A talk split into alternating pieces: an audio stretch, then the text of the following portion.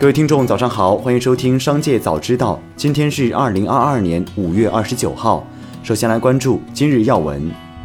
二零二一年底，市场监管总局广告监测发现，演员景甜为广州无限畅健康科技有限公司相关商品的广告代言涉嫌违反广告法有关规定。按有关线索派发广东省广州市市场监管部门依法核查，经查明，该公司选用景甜为其生产经营的果蔬类食品做广告代言，但无有效证据证实其具有阻止油脂和糖分吸收的功效。景甜以自身名义和形象在广告中宣称。代言商品具有阻止油脂和糖分吸收功效，违反广告法有关规定。市场监管局对景田作出没收违法所得、罚款四百六十四点二二万元的行政处罚决定。在上海浦东新区，传动系统产品、高精密注塑部件、仪表显示器等一大批生产汽车零部件的企业陆续恢复生产，以点带链推动汽车产业链式复工。目前，占浦东新区汽车规上工业产值百分之九十以上的二十一家规模企业实现复工复产。近期，人教版小学数学教材插图受到社会广泛关注，教育部高度重视。经研究决定，责成人民教育出版社立即整改，重新组织专业力量绘制教材插图，确保二零二二年秋季学期开始使用新教材。教育部将组织专家团队进行严格审核把关。教育部立即部署对全国中小学教材进行全面排查，重点是教材内容、插图等，发现问题立即整改，确保教材坚持正确政治方。方向和价值导向，弘扬中华优秀文化，符合大众审美习惯。再来关注企业动态，在二零二二年粤港澳大湾区车展期间，华为终端 BG CEO、华为智能汽车解决方案 BU CEO 余承东透露，AITO 问界纯电版最早将于今年九月上市。此外，最新车型 M7 将在六月底发布，预期七月底交付。他还介绍到，M7 为大型豪华 SUV，目标是超越百万豪车的舒适智能体验。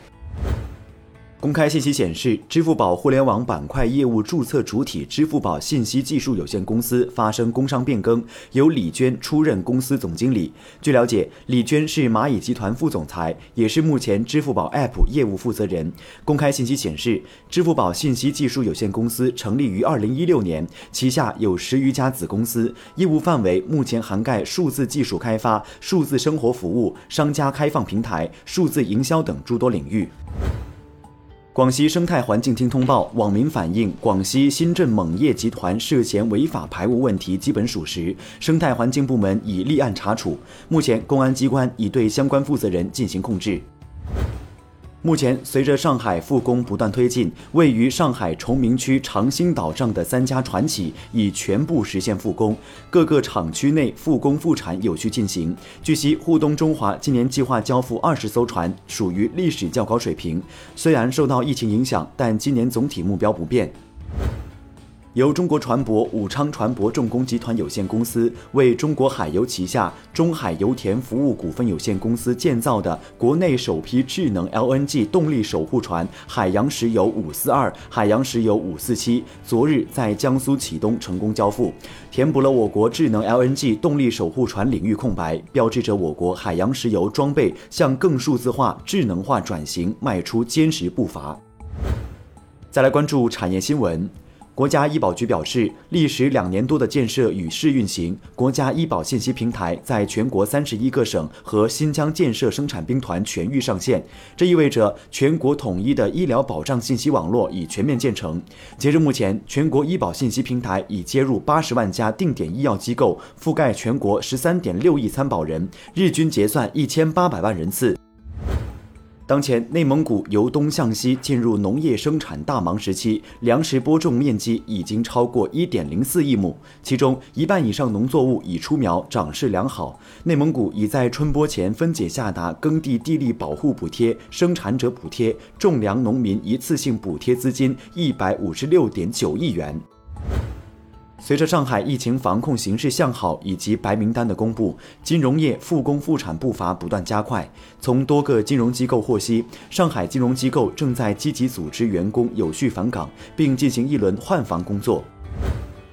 在权益类资产调整、基金涌入固收类资产的大背景下，近日多只债基闭门谢客，对个人投资者申购发布限购令，限购金额在零元到一千万元不等。多位基金业内人士表示，今年三四月份以来，部分业绩优秀的中短债基和普通债基确实受到了基金的踊跃申购。为避免摊薄投资者收益，应对中短债投资中的资产荒，各家公募也采取了限制申购、久期杠杆等多元化投投资策略，力争债基产品的超额收益。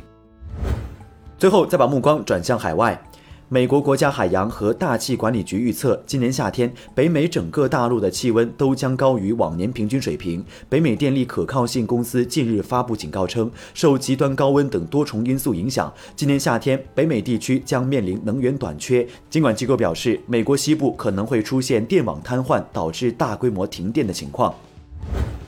俄罗斯塔斯社援引俄农业部长帕特鲁舍夫的话报道说，俄罗斯本农业年度粮食出口量将超三千七百万吨，下一农业年度预计出口五千万吨。据报道，帕特鲁舍夫在索契举行的全俄粮食论坛上说，俄罗斯今年的粮食收成有望大大超过去年。他还说，俄罗斯目前不会考虑取消粮食出口关税。以上就是本期《商界早知道》全部内容，感谢收听，下次再见。